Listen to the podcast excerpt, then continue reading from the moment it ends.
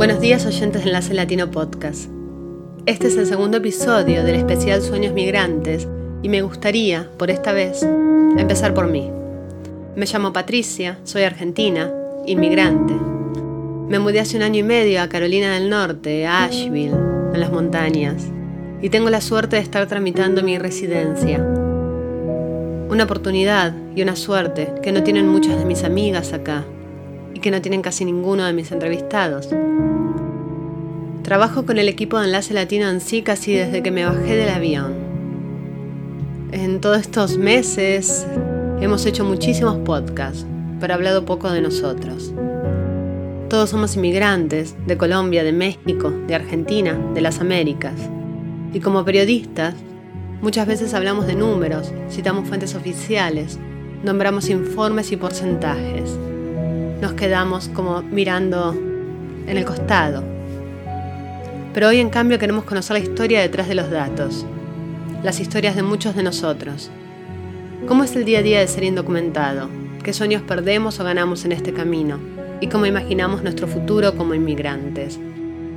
Hablamos con tres personas que no tienen documentos y viven hace muchísimos años aquí en Carolina del Norte.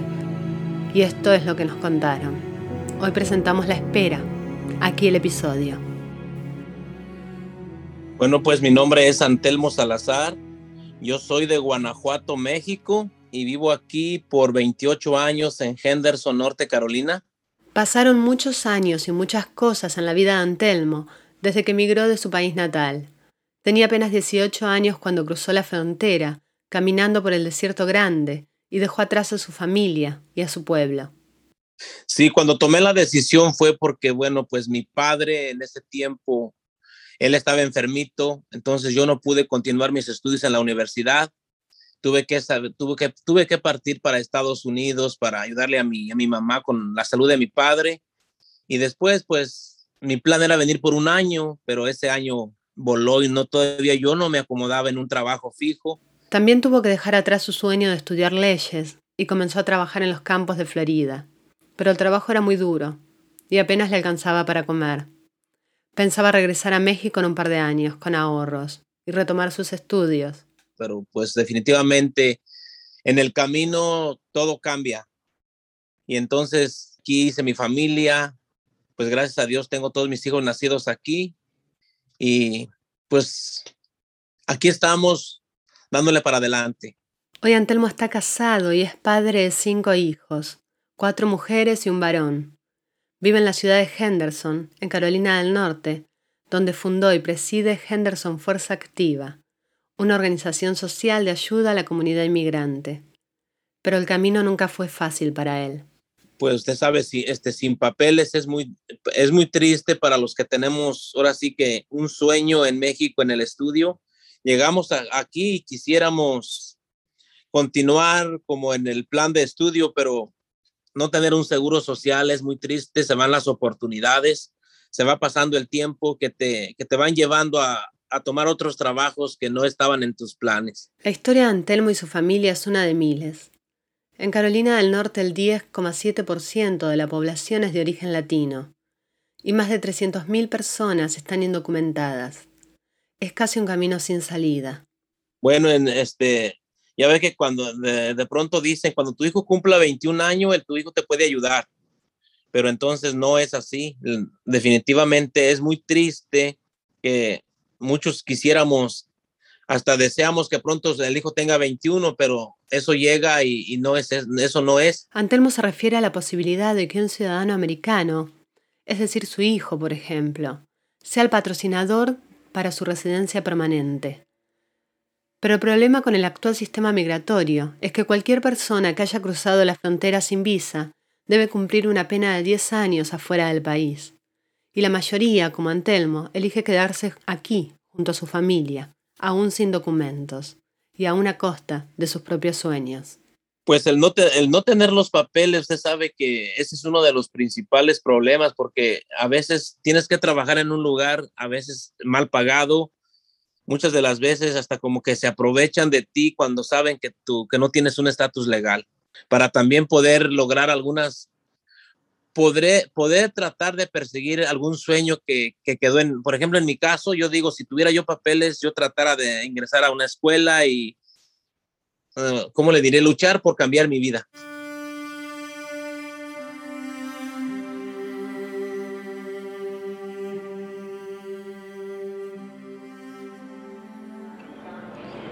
Me llamo Gema Maldonado Soto, vengo de, del estado de Hidalgo, del México. llegué aquí en el 2005, tengo dos hijas, estoy casada, tengo la mi hija mayor tiene 17 años y la menor tiene 12. Gema tiene 34 años y vive en Landrum, South Carolina. Llegó a Estados Unidos para estar junto a su marido, que por esos años trabajaba en el campo, y quería que su hija creciera junto a su padre. Quería tener su familia unida. Hoy siente que hizo lo correcto, pero sueña con una reforma migratoria que le permita volver de visita a su pueblo.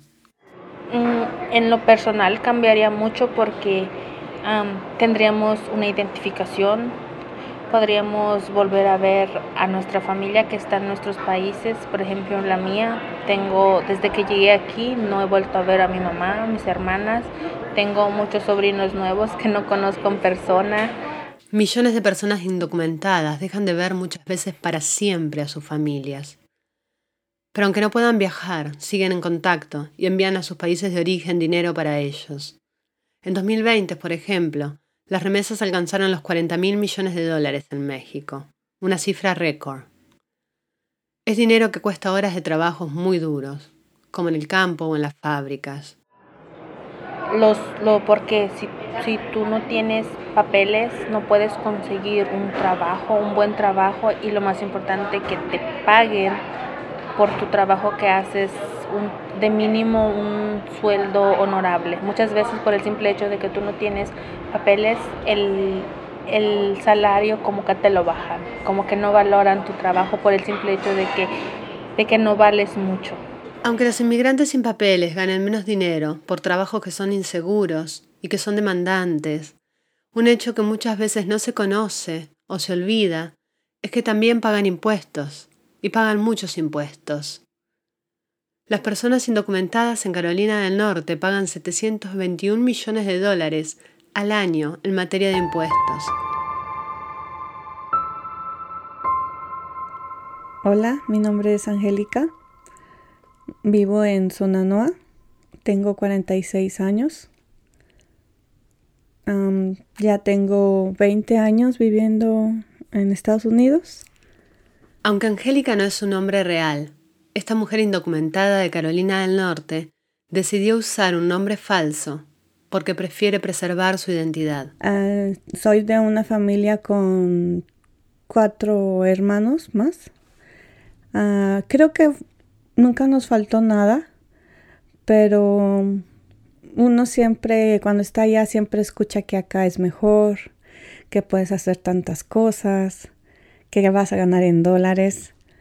Um, ah, se presentó una oportunidad que me dijeron que iba a poder tener un buen trabajo, que iba a poder ganar bien, que iba a trabajar en oficina. Este, y creí que aceptar la, la oferta me, me iba a ayudar a hacer cosas. Ah, pero no, no fue así. Todo fue muy diferente. Vivía en León, Guanajuato, en México, junto a su marido y sus dos pequeños hijos. Trabajaba como auxiliar contable en una oficina y su vida le gustaba bastante. Pero la promesa de un trabajo contable en Los Ángeles la decidió probar suerte y cruzar la frontera. Pero nada fue fácil. Estaba dejando atrás a mis padres, a uno de mis hijos, este, y pues a toda mi familia. Y este, estaba dejando atrás todo eso por el sueño americano. Tenía un plan, establecerse en el trabajo prometido, que su marido encontrara un buen trabajo también, y en tres meses tener el dinero para pasar a su hijo más grande. El más chiquito tenía un mes y medio de vida y lo llevó con ella. Pero nada salió como esperaba. Muy difícil. Para mí fue muy estresante, muy difícil. Y pues yo creo que me tocó un, muy mal momento porque fue el día del atentado en el septiembre 11. Entonces todo, todo se complicó tanto.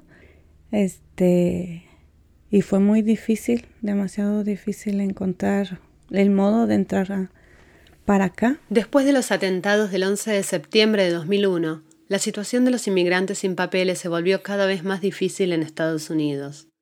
Se creó en ese momento lo que hoy se conoce como ICE y se establecieron controles y detenciones sin necesidad de motivo a inmigrantes. Incluso en el trabajo que me dijeron que iba a poder entrar en una oficina haciendo más o menos lo que yo sabía hacer, eh, ya tampoco pude entrar porque me pedían un seguro. Entonces ya no pude. Y todo, todos esos planes, todas esas cosas que pensábamos que íbamos a hacer, se vinieron abajo. Ya no se pudo hacer nada. El tiempo pasó. El tiempo pasó y la vida de Angélica tomó un camino que no se imaginaba. Su hijo mayor creció en México junto a sus abuelos y hasta ahora no lo ha vuelto a ver. Ya tiene 26 años. Ella se mudó a Carolina del Norte, un estado que ni siquiera conocía cuando llegó a este país. Se separó, se volvió a casar, tuvo dos hijos más. Hoy siente que su vida es así. Pues limitada. Ah, uno quisiera ser. Uno trabaja mucho o se esfuerza todos los días para este poder tener sus cosas, pero a veces por no tener a un seguro no, no podemos hacer más. Se refiere a no tener un número de seguridad social. En Estados Unidos no existe un documento nacional, pero el número de seguridad social es la identificación válida para abrir una cuenta en el banco, comprar un coche o recibir ayuda estatal. Sin eso uno siempre está detrás del resto. Pues gracias a Dios ah, este, estamos bien, no nos falta nada, pero siempre está la, la limitación, por ejemplo, de poder sacar un carro o comprar un carro mejor o adquirir una casa, alguna propiedad, porque siempre hay límites para las personas que no tienen un seguro. Bueno. Con la licencia de conducir pasa lo mismo. En Carolina del Norte las personas sin un número de seguro social no pueden obtener una licencia de conducir. En algunos estados esto no es así y hay inmigrantes que manejan hasta Washington o hasta California, donde se otorgan permisos de manejo indocumentados pero no muchos tienen los medios o el tiempo para hacerlo. Es algo muy importante porque a veces uno dice, pues ya me voy a la calle en el nombre sea de Dios, que no nos vea ningún policía, que ningún policía nos pare porque pues ya sería de un ticket o de, de estar pagando por no tener una licencia. Y eso es algo que yo creo que a muchas personas este sí Tal vez hasta nos estresa. Sin papeles, Angélica se dedicó a la limpieza de casas y tuvo que dejar de lado su oficio. No sabe hasta dónde podría haber llegado si hubiese tenido lo que necesitaba, aunque lo intuye. Quería Angélica hoy si en estos 20 años una ley le hubiese permitido tener un estatus legal. Pues la verdad, tal vez seguir estudiando, sobre todo el inglés que no se me da pero me esforzaría más, este, tal vez me ubicaría más en lo que es la contabilidad, que en cierta forma me gusta y me llama la atención. Este, no sé, prosperar, hacer más cosas, ver hasta dónde podemos llegar. Y sobre todo, volver a ver a su familia. Sí, yo digo que con una, una reforma yo creo que lo primero que dice uno, ah, voy a ir a ver a mis padres. Y ya después lo que sigue. Después vemos. Y después seguimos adelante. Porque sí. Es lo primero. Regresar a México, pero también volver aquí y seguir forjando con más, con otras oportunidades, un futuro en esta tierra. Porque para Angélica, Carolina del Norte es su hogar. Pues siento que es parte, porque mi parte siempre va a estar en México, siempre mis raíces van a ser de México es mi casa porque aquí estoy y, y pues la quiero hacer mi casa, aunque no quiera. Este es mi casa y me siento a gusto.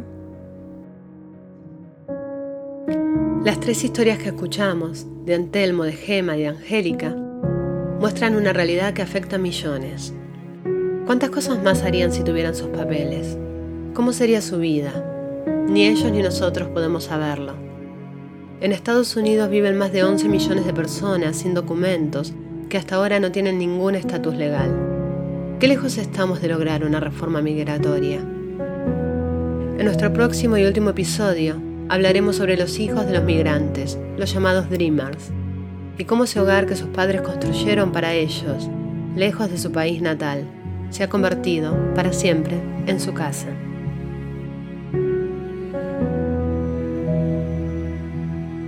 Sueños Migrantes es un especial de tres episodios de Enlace Latino NC Podcast, escrito y producido por Patricia Serrano y David Mila. La dirección y producción ejecutivas de Paola Jaramillo y Walter Gómez. Nos acompañan Raúl Ramos y Paula Sokolovsky. Yo soy Patricia Serrano. Expandamos la voz latina en Carolina del Norte.